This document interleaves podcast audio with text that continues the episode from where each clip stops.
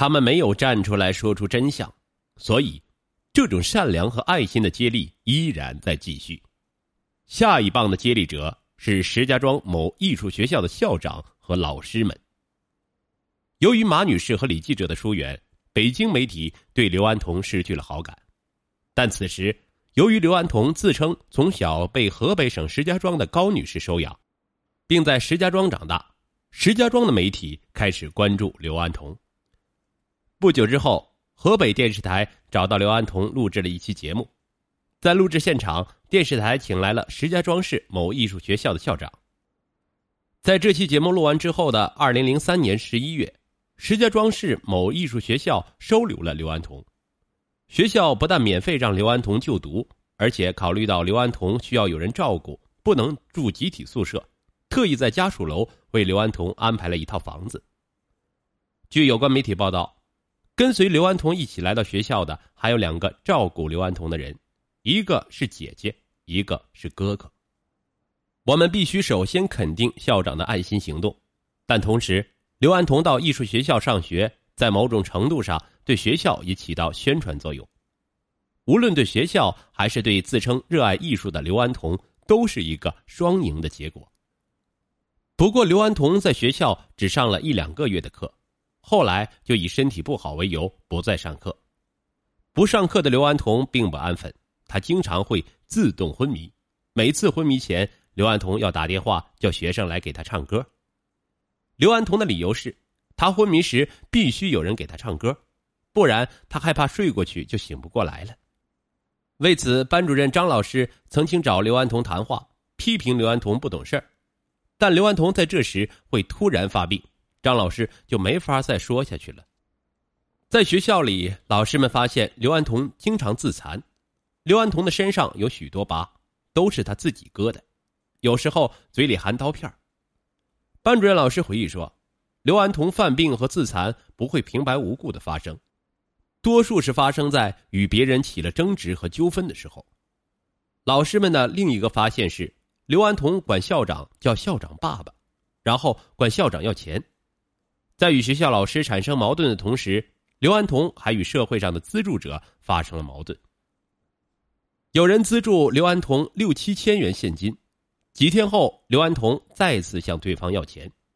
刘安彤的理由很简单，他把钱存进了银行，把密码写在了银行卡上，银行卡丢了，密码忘了，因此你还要给我钱。对方无奈又给了他钱。有一次，一名在石家庄做生意的四十多岁男子捐资后觉得不对，向派出所报案。在派出所处理时，刘安彤突然晕倒，要求去医院。派出所和当事人担心出现意外，都拿刘安彤没有办法。根据刘安彤要钱的频率和日常的开销，班主任张老师觉得，刘安彤的花销大的离奇。我们一年的开销，他一两个月就没了，也说不清他花哪儿了。另一名老师认为，刘安彤在学校的目的，一个是要钱，另外还要求学校推广他的歌，帮助组织演唱会。后来学校已经发现他的本质，他得不到这些东西，没法继续表演下去了，所以就离开学校了。二零零四年暑假过后，刘安彤很少到学校上课了。老师告诉刘安彤，如果再不来上课，将按自动退学处理。刘安彤只好找人送来医院的病假条，病因是间歇性精神失常。但病假期满后，刘安彤依然没有出现。没有人知道。在此间，刘安彤在哪里，在干什么？事实上，刘安彤离开学校，再次来到了北京，并设法再次让媒体关注他。二零零五年八月，《北京青年报》报道了地下通道里的超级女声。报道中说，刘安彤喜欢看超级女声，梦想自己站在带着翅膀的舞台上，说唱就唱，想唱就唱。二零零六年五月，北京电视台播出节目。地下超女面临失明，中央电视台第一时间也在同一时期再次报道了刘安彤。报道称，刘安彤因患白血病被养父母抛弃，自己靠在地下通道唱歌，坚强的生活下来。近期，刘安彤因为白血病病情加重，无钱医治，双眼面临失明的危险，这第二轮的报道让很多人再次关注起刘安彤，并因此吸引了众多哥哥姐姐来到刘安彤身边。直到二零零六年夏天，刘安彤到学校索要毕业证，此时学校因刘安彤长期不上课，已经按照学校规章按自动退学处理，学校没有给刘安彤毕业证。刘安彤在离开河北省石家庄某艺术学校的同时，两名男生也办理了退学。两人说要打工养着刘安彤。两人告诉老师，刘安彤说过他在北京很有影响，跟着他闯荡能成名。在认识刘安彤前，两人表现的都非常好，但认识刘安彤后，当老师与刘安彤发生纠纷，两个人就与老师顶撞，替刘安彤说话。张老师分析说。这两人比较单纯、热心，没有什么社会阅历，因此受到刘安彤的影响比较大。从此，这两个不到二十岁的男孩与刘安彤一起来到北京，成为刘安彤身边的又一波哥哥。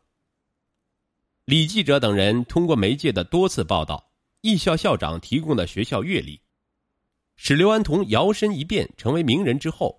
刘安彤身边越来越多的聚集了照顾他的哥哥姐姐。被刘安彤诈骗的侯先生、刘女士，就是在二零零六年那一轮报道中知道并联系上刘安彤的。在此前后，刘安彤身边聚集了很多哥哥，旧的哥哥离开了，新的哥哥又不断填补进来。随着媒体的报道，刘安彤身边聚集了两类人，第一类是有身份、有爱心。有信任度，属于社会主流人群，代表人物是马女士、李记者、滕女士、校长、捐助者。第二类是没有正式工作和社会身份，游离于社会主流群体之外的社会边缘人。这些人帮助刘安彤，又从刘安彤身上有所获得，甚至与刘安彤一起狼狈为奸。这类人的代表人物是围绕在刘安彤身边的部分哥哥姐姐。刘安彤与哥哥们利用社会主流人群的社会身份和爱心，制造影响，达到获取捐助等功利目的。与此同时，对于照顾自己的哥哥姐姐们，刘安彤不但采取各种手段让这个边缘群体围绕着他，为他所用，同时，刘安彤也不放过对他们的诈骗，而且这种诈骗是从金钱、感情到肉体。